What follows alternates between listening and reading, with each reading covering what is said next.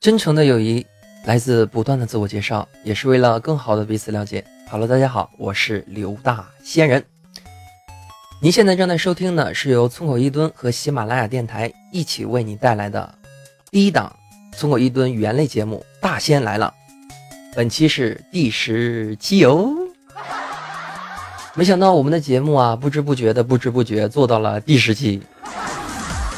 在这里呢，一方面要非常感谢咱们村口一吨里面好朋友们的支持，另一方面的话，也要感谢喜马拉雅电台这里边的台友的支持啊！我始终在想用一个词来形容咱们喜马拉雅电台的这些朋友啊，想了半天还是叫台友吧。好的啊，今天是二零一四年的九月十六号，星期二。今天呢，就让我们来想一想，聊些什么话题好。话说之前把一些东西说的实在是太多了，突然之间就不知道想说什么了呢。而且啊，咱们的节目的宗旨啊，是为了让大家有一个好的睡眠，对不对？嗯，这么一想的话，我的压力还小了一些呢。好的啊，让咱们进入今天的正题，就是先想一题啊。嗯，咱们现在听的这首背景音乐呢，是俄罗斯方块。这样的话呢，我们就来聊一聊。关于游戏的事情，就这么愉快的决定了。好的，就让我们一起来聊聊那些游戏的事儿吧。好的啊，这里面也跟大家说一下，如果你喜欢《大仙来了》这个栏目，或者你对刘大仙人感兴趣，想跟我交朋友的话，可以加一下我们的小村儿。村儿的号码呢？村儿的。村儿的 QQ 群号码是三二八零九五四八四三二八零九五四八四，真诚邀请您的加入。嗯，帅哥美女，快点来吧！啊，你们不了解一个大大龄单身男青年的痛苦。呃，不要误会啊，呃，我我不是那种人。嗯，哪种人？就那种人嘛，你懂的，你懂的。嗯。好的啊，然后另一方面的话，你也可以加入我们的微信公众平台，号码是 ck 六四七零，第一手时间知道大仙来的各种动态。嗯，快点加入我们吧，我们在等着你。好的啊，开始进入我们的议题，聊聊那些游戏。说到游戏啊，就不得不提一款非常经典的游戏，就是超级玛丽。如果你对超级玛丽这个名字十分的陌生，那么我说三个字，你肯定就熟悉了。顶蘑菇，你还记不记得小的时候玩的这款游戏？你不仅可以去顶墙，还可以踩乌龟，还有踩蘑菇。更可更恐怖的是，你能顶蘑菇，顶完蘑菇你还能变大，哎。没错啊，说的这款游戏呢，就是来自 FC 平台上的超级玛丽，就是我们口中的顶蘑菇。相信跟大仙年龄相仿的朋友啊，小的时候都玩过啊，比如说像顶蘑菇啊、双截龙啊、忍者神龟呀、沙洛曼陀呀，等等等等等等等等等等等等。这些游戏呢，陪伴我们度过了美好的少年时光。那么今天就让大仙来跟你聊一聊关于游戏和游戏背后的一些故事。咱们呢就先从任天堂这家公司说起啊。可能你对任天堂不太熟悉，但是啊，超级玛丽呢就是出自任天堂的这个公司啊。另一方面呢，任天堂呢也出了自己的游戏硬件。这里也跟大家暴露一个小小的事情啊，就是任天堂这家公司啊。他在做游戏机之前啊，他其实是做花牌类的游戏。呃，我们鲜族人呢管这个叫画图啊，汉族人可能很少打这个牌。里面有一些青蛙呀、鲜花啊啊，类似于现在人玩的扑克啊，是做这个公司的。后来呢，开始专注于电子游戏方面的研发，不仅仅出了像超级玛丽这样的游戏，而且呢也。出了像俄罗斯方块这种风靡世界的游戏，任天堂随着时间的发展之后，也出了不同的游戏平台，比如说像 FC 之后的 SFC。说到 SFC 啊，由于说当时啊，它只是在欧洲、欧美国家和日本方面进行出售平台，所以说 SFC 上的游戏啊，大家接触的比较少。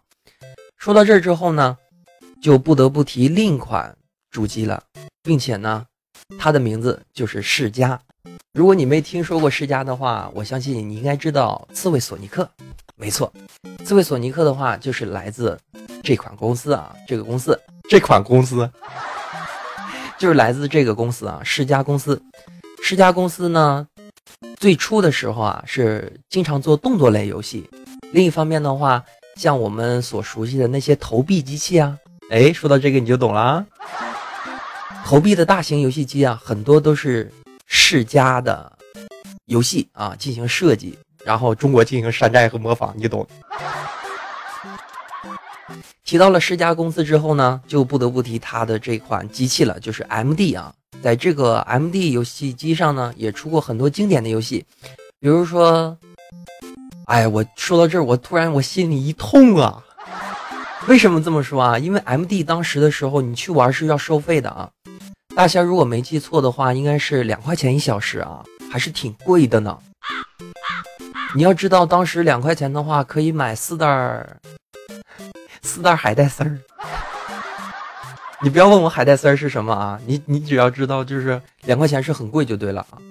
然后在 M D 的游戏机上呢，大仙头一次玩到了格斗类非常爽快的游戏啊，就是悠悠白书啊，现在记忆还非常深刻。另一方面的话，在 M D 这款主机上也头次领会到了游戏带给速度的那种激情，就是刺猬索尼克。现在呢，电脑非常的。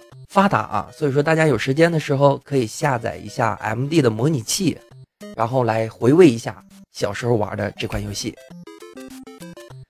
随着时间的推进，游戏呢也从八位升级到了十六位机器。十六位的机器呢，就是我讲的像 M D 呀，包括任天堂出的 S F C。这之后呢，开始出现了三十二位的游戏。提到三十二位的游戏，就不得不提到现在非常火爆的一个游戏主机生产厂家，它就是我们的索尼公司。呃，接触到索尼公司的第一款游戏啊，也是在游戏房啊，而且价格也非常不菲。呃，我要说索尼的机器，大家可能不知道，但是我要如果提到 PS，大家是不是就觉得如雷贯耳了呢？我说的 PS 可不是给照片 PS 啊，这是第一点啊。第二点的话啊，PS 游戏的话是首次把游戏的载体从硬件搬上了光盘，因为光盘它本身制造成本很低，而且容量也非常的大，所以说在 PS 上出现过很多很多优秀的游戏，比如说像呃科纳米的恶魔城系列。什么？你没玩过恶魔城？那希望有时间的时候啊，你可以去百度一下恶魔城这款游戏啊，因为里面的游戏角色呀，包括游戏的玩法，还是十分惹人喜欢的。现在回想起来的话，当时也是彻夜不眠的玩恶魔城啊。另一方面的话，在中国 PS 游戏特别受人追捧的，就属也是科纳米公司的一款游戏啊，就是《胜利十一人》，是一款足球类的游戏啊。大家头一次看到，在当时来讲那么精细的 3D 模型，然后真正感受到了像球赛，就像在球场上奔驰的感觉呀！现在回想起来还是浑身热血啊！并且提到 PS 之后呢，就不得不提它上面的另一款系列啊，就是超级机器人大战系列。超级机器人大战系列呢，因为在早期的时候啊，中国接触非常少啊，所以说大仙呢也只是在 PS 上接触，然后才开始知道这款游戏的。PS 上的这款超级机器人大战呢，它是从呃第二代开始啊就有了，然后是四五，然后最经典的就可以说是机器人大战 F 以及 F 的完结篇这两款游戏啊，收集了很多很多。的机器人儿，当然没有奥特曼啊。然后像比较喜欢高达呀，比较喜欢动漫的人啊，肯定都会了解这款眼镜公司的战棋类游戏《机器人大战》。随着科技的发展，慢慢的开始进入了幺二八位的游戏机时代。哎，不对，在此之前呢，PS 还是有一个竞争对手的，就是我之前所说的世嘉公司。世嘉公司啊，在当时呢也出了一款使用光盘作为载体的三十二位游戏机，那就是土星啊，土星，嗯，哎，是叫土星吗？还是火星？啊，我我要没记错的话，应该是叫土星啊。嗯，两款机器的机能来说啊，我现在做一个评判，我觉得世嘉的土星要比索尼的 PS 要高很多。但是索尼，你们懂的啊，索尼大法好啊。索尼是什么公司呀？索尼是我勒个老天爷，什么都做的公司啊！电视、洗衣机都做呀。我记得当时家里还有一个索尼的录像机呢。嗯，啥？你不知道啥叫录像机？你没见过录像带？好吧，我承认咱们的年龄还是有一定的差距，好吧。说着说着我就想哭了。好的啊，回归到我们的主题啊，继续聊我们的游戏。说完了一百二十八位之后啊，咱们哎不是说完了三十二位之后啊，咱们就开始聊六十四位的游戏机。六十四位的游戏机呢，就不得不提到任天堂啊。任天堂当时出了一款游戏，名字就叫 N 六四。提到任天堂，除了它最经典的超级玛丽系列啊，它还出过很多的游戏。你比如说像星之卡比，还有被欧美以及中国玩家奉为神作的塞尔达系列。什么是塞尔达？我只能简单的概述啊，是一个戴着小绿帽子，然后去救公主的故事啊啊！哎，话说任天堂好多游戏都是救公主，不是吗？你比如说超级玛丽那个水暖宫，不也是为了去救公主吗？世界上哪来那么多公主可救啊？问题，我在我我有时候在想啊，什么时候我也能救一次公主是吧？我的公主在哪儿啊？说着说着，我的眼泪就流了。好的，不提这些伤心的事情啊，嗯，然后咱们继续来聊游戏。在 N 六四上呢，由于机能的快速发展啊，大家能够享受到更好的画面，然后呢，可以享受到更逼真的效果。在 N 六四上的游戏也是非常的多，你比如说像《恶魔城》，头一次摆脱了二 D 的画面，进入了三 D 的世界。N 六四随后呢？就迎接了索尼公司的另一款主机，也就是驰骋游戏界多年的 PS 二。刚才提到是 PS 啊，这是 PS 二啊。在 PS 二上的平台上啊，大家知道的游戏啊就非常的多了，比如说像特别爽快的《真三国无双》啊，还有像。一些之前所做的游戏啊，你比如说像铁拳系列啊，这个游戏的话简直是太多太多了啊，无法一一的跟你们道来。但是大家只要知道，游戏到了 PS 二之后啊，已经进入了一个巅峰的状态。但是在此时呢，任天堂呢却略显疲惫啊，因为受到索尼公司索尼大法好，你懂的啊。所以说呀，任天堂当时的一些经济状况啊，包括游戏发展啊，呃，受到了一定的瓶颈啊。就在这个关键的时刻，任天堂公司出现了一个另一个啊，让他起死回生的事情发生了。你想知道是什么，对不对？那么你就听我来跟你说啊，究竟发生了什么？由于当时啊，大家对掌机的概念特别的少，任天堂呢就瞅准了这个时机，研发了自己第一台真正意义上的掌机。就是 Game Boy 系列，也就是我们口中的 GB。GB 游戏机啊，它是采用了八位的计算方式，也就是说，最早超级玛丽这款 FC 啊，但是呢，它当时虽然是一款掌机，不过可以有八位的表现能力啊。虽然个头比较大，我要没记错的话，当时我也有一个啊，真的跟砖头似的啊。然后在这个掌机上面呢，大仙了解到了很多的游戏啊，玩了很多经典的游戏，比如说对《机器人大战二》系列为什么这么喜欢，就是因为当时啊有中文版，而且看的特别熟。还有像《三国志》系列呀，也是在 GB 这款掌机上啊才了解的更多。我当时的历史还好了呢，所以说多玩游戏长知识啊，嘿。好的啊，然后任天堂抓准了时机啊，不跟你在硬件上拼。拼技术啊，而是采用一种方便简洁的方式啊，提到了这个便携式游戏机的概念。只要你手上有电池，你就可有一块屏幕就可以玩游戏了。提到掌机呢，也是一个庞大的发展史啊。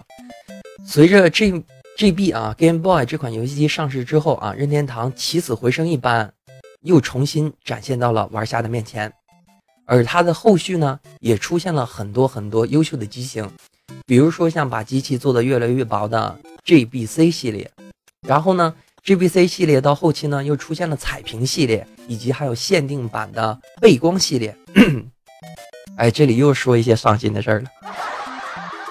这个 GB 游戏机刚出的时候啊，它是没有背景光的啊，所以说当时想玩呢，只能在白天玩或者晚上的时候开灯玩。哎呀，这种痛苦啊，别提了。而且这么大个游戏机啊，需要安装四号四个五号的电池啊，特别特别的耗电。呃，当时也是为了这款机器啊，买了一个充电器，当时线还短，就是。有的时候啊，不得不使用一种非常奇怪的造型，然后趴着玩一天。我的天！哎呀，一个热爱游戏的老男人，这些痛苦的回忆，不知道大家听完之后有怎样的感想？好啊，然后我们开始继续往下聊。到了 GBC 时代之后啊，游戏呢开始进入了一个更高的辉煌期，也是任天堂的一个辉煌期。它出了自己第一款。口袋妖怪系列，口袋妖怪系列呢？这款游戏啊，不仅仅是在掌机界非常的有名，另一方面的话，它的动漫系列，包括它的影视啊，包括它的周边系列都非常的厉害。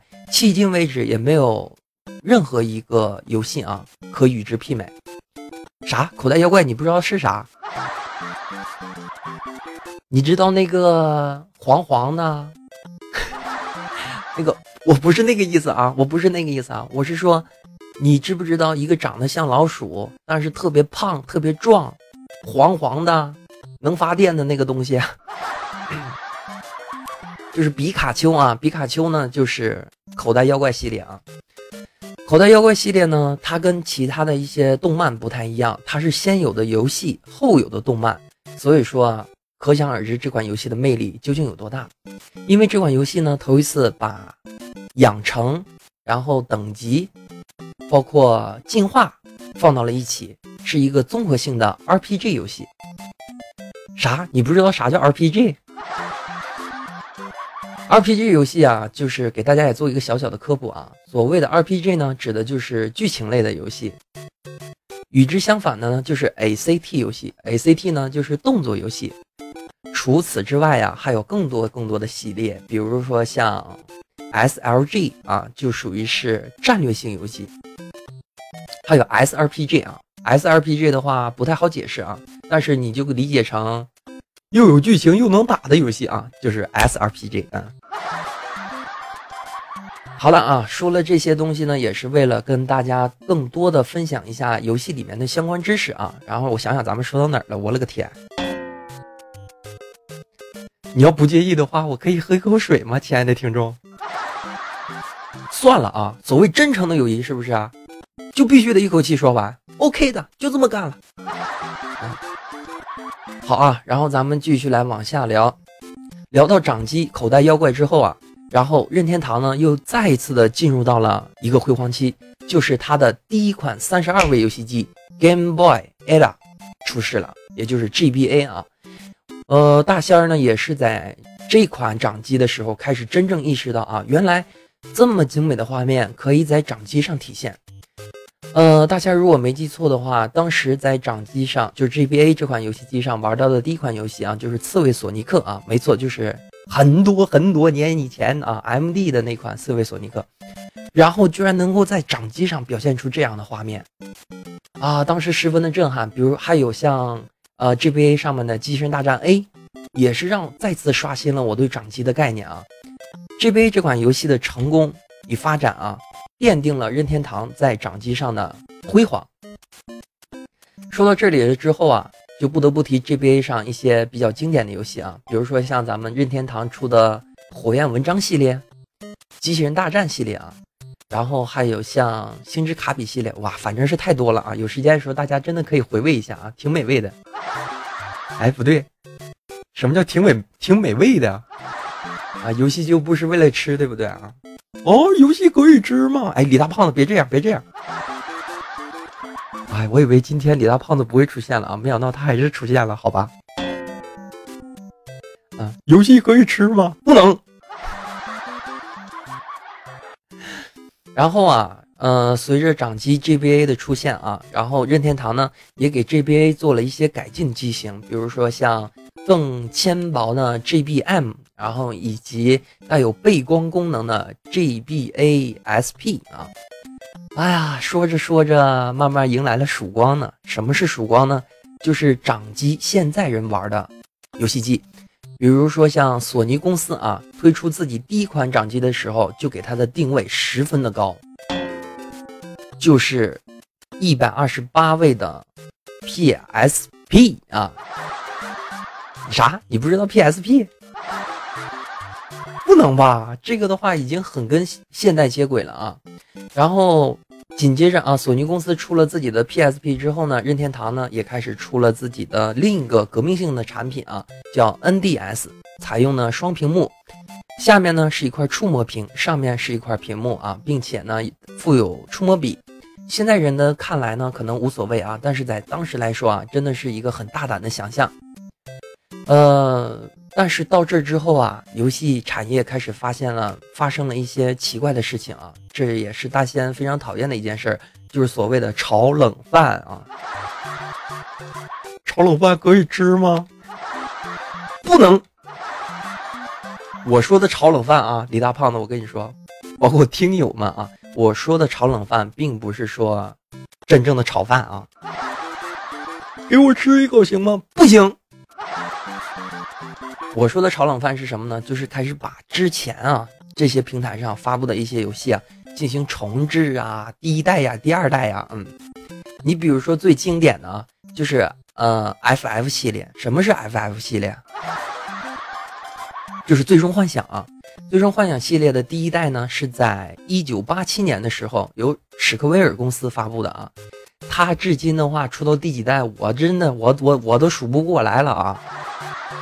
就是最终幻想一、最终幻想二、三四五六七、八九十十一。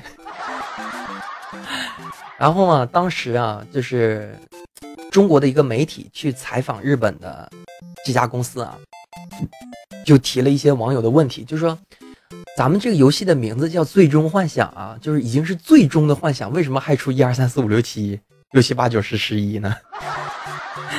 然后这家公司呢，就跟大就跟网友说啊，就是最终幻想指的是什么呢？最终幻想啊，它指的是人类对于幻想的一种极致啊，并不是说到头的意思 啊。所以说我真的是挺佩服、挺佩服这家公司的啊。然后史克威尔公司呢，呃，也提到史克威尔公司啊，就不得不提到另一个公司啊，就是那个公司叫什么名来着？啊，埃尼克斯啊，埃尼克斯，埃尼克斯这个公司啥？你不知道？啊，如果知道《最终幻想》的话，你肯定会知道另一款日本国民级 RPG 游戏啊，也是名字响亮亮的啊，就是《勇者斗恶龙》系列啊。呃，《勇者斗恶龙》跟《最终幻想》一样啊，是 RPG 的开创先河啊。他们头一次提供了回合制的概念，头一次呢提出了等级的概念。头一次提出了大地图，还有地图上的飞船这些概念，现在看来可能没什么。不过，第一个吃螃蟹的人才厉害，对吧？啊，你你比如说，现在马上就要到中秋节了，不对，我就还过中秋节，马上到十一了啊！十一的时候呢，大家就要开始过节了，对不对？啊，你想吃螃蟹吗？我想吃。李大胖子，你别这样，别这样，李大胖子别这样。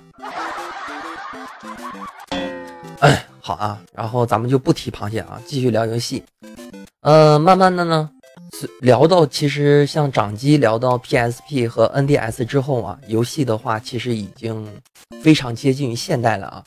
呃，再往前追溯的话，比如说像任天堂之后又出了自己最新的掌机叫 3DS 啊，3DS 这款游戏机呢。呃，是一款裸眼游戏机啊。啥叫裸眼啊，感觉黄黄的是吗？不是啊，不是。3DS 这款游戏机呢，第一次引入到了大家不用戴 3D 眼镜啊，只要光看屏幕就能看出 3D 感觉，是不是很神奇啊？其实啊，并没有那么神奇。呃，我相信啊，跟大仙儿如果岁数差不多的，小时候记不记着有一种，有那也不叫贴纸啊，我想想怎么形容啊，就是那种可以发光的，呃，一种小图片啊，呃，一条一条的。哎，我怎么越说越乱？反正就是你看那个东西啊，你要如果说左动动右动动的话，那个东西是立体的，呃。这个东西其实就是跟 3DS 上面这个屏幕啊是一个道理的啊，它根据你左眼跟右眼的反差，然后给你这种 3D 的错觉。这里也跟大家说一下啊，这个裸眼 3D 看时间长了头会晕啊，这是肯定的。然后呢，相反啊，PSP 之后呢出了一款游戏机叫做 PSV 啊，还是 VPS 啊，反正就是 PSP 的下一代掌机啊，机能呢已经可以跟。家用机的 PS 二乃至于 PS 三进行媲美了啊，呃，游戏的数量也非常的多，但是啊，呃，并没有登录到我们的中国啊，啊，提到这儿呢，就非常的伤心了。为什么这么说呢？嗯，提到这点啊，我就非常的伤心，也跟大家来说一下啊，就是为什么说像任天堂或者像索尼的游戏公司。没有到达我们的中国呢，或者说我们中国的玩家为什么玩到的中文游戏会这么的少啊？不知道大家有没有想过这个问题？啊，其实说白了还是因为山寨这个问题啊。嗯，山寨与盗版几乎成了中国的代名词。你想想，如果说你是一家游戏公司，你辛辛苦苦做出来的游戏，被玩家直接就可以下载进行游戏了。那你还有怎样的收入？你没有收入了，又如何去制作下一款游戏呢？哎，说实话啊，小的时候啊，我也经常玩盗版。我我虽然我虽然我现在也玩盗版啊，但是我还是希望大家以后多多支持正版游戏。比如说，我现在经常逛 3DS 的掌机那个贴吧啊，还有像 PSV 的贴吧。里面有很多朋友在问啊，什么时候破解呀？什么时候可以玩免费的游戏啊？我觉得这样真不好。正版游戏可能会贵一些，三百块钱、两百块钱一款游戏，但是我相信啊，越得之不不易的事情啊，你可能会越用心的去玩。不知道大家有没有跟我一样的心情啊？玩游戏的心情，比如说像 PSP 上有很多的游戏，都是免费下载的。可能就是看一看开头的动画，包括一些电脑游戏啊，免费下载的，开开看一看这个开头的动画，嗯，挺酷的，挺漂亮。然后上手之后三分钟五分钟，哎，没意思，然后就删掉，然后就下载，因为得到的太容易，才不会去珍惜。而且现在随着手机的产业越来越发达，大家很多都开始玩手机的游戏，手机游戏呢就开始联网。联网之后呢，大家就开始互相的攀比，攀比谁的装备好，已经失去了游戏的乐趣。我现在可以拍着胸脯跟大家说，现在手机上的任何一款游戏，也不如我小时候玩的那款《超级玛丽》，就是那款《顶蘑菇》。所以说，也许 3DS 和 PSV 还没破解是一个好的事情。希望大家以后呢能够多多支持正版的游戏，让我们让游戏这条路走得更远一些吧。我不希望再过几年或者很久很久以后，已经看不到这些游戏厂家，我们看不到卡普空公司，看不到《生化游生化危机》这款游戏，里面有很多的僵尸啊，嗯，然后看不到。任天堂或者索尼公司开始不做游戏机这方面的业务，我觉得啊，游戏这个东西啊，还是单机上给人带来的快乐会更多一些。好。的，以上就是本次直播的所有内容。再次感谢您的收听啊，东扯西扯，扯了不少。今天扯的是什么呢？是游戏。一方面呢，跟大家介绍了很多游戏的平台；另一方面呢，也根据游戏的历史介绍了几款游戏啊和游戏的厂家，还有一些背后的故事。呃，你是不是忘了我是谁了？哎，真诚的友谊来自不断、不断、不断、不断、不断、不断。不断不断不断的自我介绍，我叫刘大仙人啊。如果说你喜欢本节目，或者说这个节目真的治好了你的失眠啊，欢迎你加入到我们的小村儿。呃，我们的小村儿叫做村口一蹲啊啊，在村口一蹲，然后你想象这个画面啊，旁边一棵老槐树，然后你在村口一蹲啊，端着一碗面啊啊，挺好的。然后村子不怎么大啊，有山有水有树林，然后更重要呢，有很多的小伙伴和好朋友啊，真诚邀请您的加入。加入我们村的方式呢也非常的简单啊，就是加入到我们的 QQ 群，群的号码呢是三二八零九五四八四三二八零九五四八四。呃，你还可以加入到我们的微信公众平台 CK 六四七零 CK 六四七零，真诚邀请您的加入。呃，在节目的最后呢。呃，也跟大家说一下啊，这期呢是第十期，也是《大仙来了》第一季的最后一集。呃，在第二季开始之前呢，呃，也跟大家说一些我个人的小小想法啊。以后的话，咱们的电台可能会呃多一些互动环节，比如说现场性的互动啊，呃，跟咱们的台友或者村口一蹲的朋友啊进行连线啊。另一方面的话，可能更新的时间不会像现在这么频繁，一天一期啊。呃，但是争取会在每个星期，比如说像呃周三、周五啊，或周一周二这种感觉啊，呃一个星期做两期的这种感觉，争取提高一下节目的质量，对吧？一天录一期的话，很多事情啊，不是，哎，我要说什么，我自己都说懵了。我要说的是什么呢？就是一天一期的话。准备的时间真的是不多，而且一个人对着电脑就是嘚嘚嘚嘚嘚嘚嘚嘚嘚嘚嘚嘚。如果你喜欢的话，咱们第二期也这么干，行吗？啊，其实我还是希望能够准备一些东西啊，然后尽可量的废话少说一点啊。但是我真的怀疑，如果废话少了，那还是大仙来了吗？我突然又忘了咱今天说什么主题来着。啊，对，聊的是游戏是吧？好啊。啊，说实话，真的有点恋恋不舍啊！这是咱们大仙来了第一季的结束啊，呃，也说一下吧，也简单简单说一下吧。首先呢，就是大仙来了这个栏目啊，它当初啊，只是为了一个小小的想法，就是我平时啊，本身也有工作啊，所以说有的时候很少能够跟咱们村口一蹲里面的朋友见面。呃，跟好朋友简单聊了两句之后，就说：“哎，那你何不做一下录音？然后你来聊点东西。”当时第一个想法就是：“哎，那我要做个电台会怎么样嘛？是吧？”然后呢，就做了第一期的大仙来了。随后呢，感觉村里的人很喜欢，大家听着也很高兴。然后也突然有了一个想法，就是如果大家在晚上无聊、睡不着觉的时候，可以听着大仙来了这个节目，边听边睡着，其实也不枉是一件好事，对吧？你们说对不对？然后不知不觉呀，也开始每天都做，每天都做，而且每天的节目时长呢，也会做到三十分钟，甚至做到四十分钟。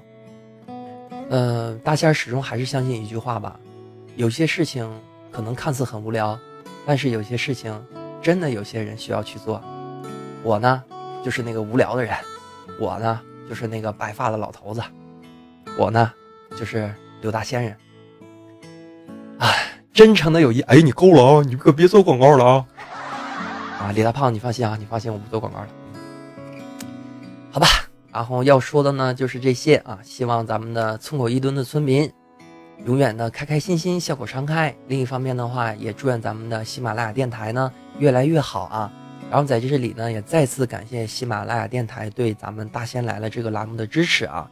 比如说像今天就有这个娱乐板块的这个编辑啊，给我发来消息，就是给节目提供一些意见呢。比如说标题呀，然后每期的时候都会放一些图片呐，这些啊，也在积极的去配合吧。送狗一顿万岁！啊，大仙来了万岁！好的啊，不知不觉呢，半个小时的时间又过去了，让我们再说一遍吧，说一遍那个大家都听腻了的话。真诚的友谊来自不断的自我介绍，也是为了更好的彼此了解。我是刘大仙人，我们第二季再见。赶紧到村里来呀，我等你的。拜拜，第二季再见喽！啦啦啦啦啦。